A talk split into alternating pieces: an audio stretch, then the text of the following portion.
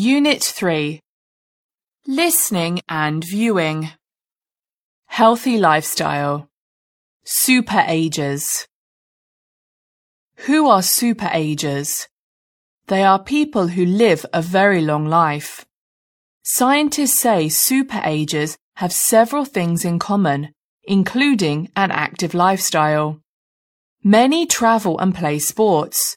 They are often big readers, and they usually have healthy relationships and spend time with friends.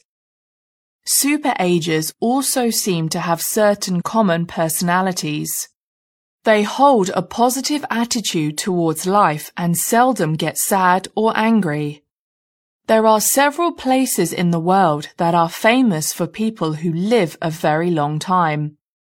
Doctors, scientists and public health experts often travel to these regions to solve the mystery of a long, healthy life.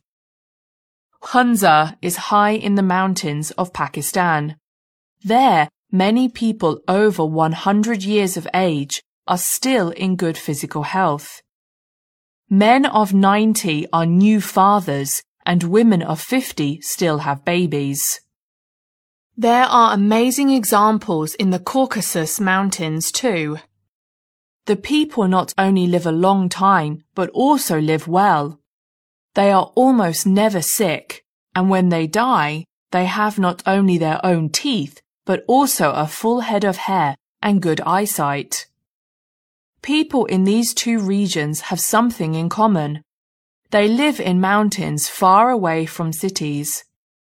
Because they live in the countryside and are mostly farmers, they get a lot of exercise. Although their lives are hard, they do not seem to have the worries of city people. Their lives are quiet and peaceful. Could that be the secret to long life?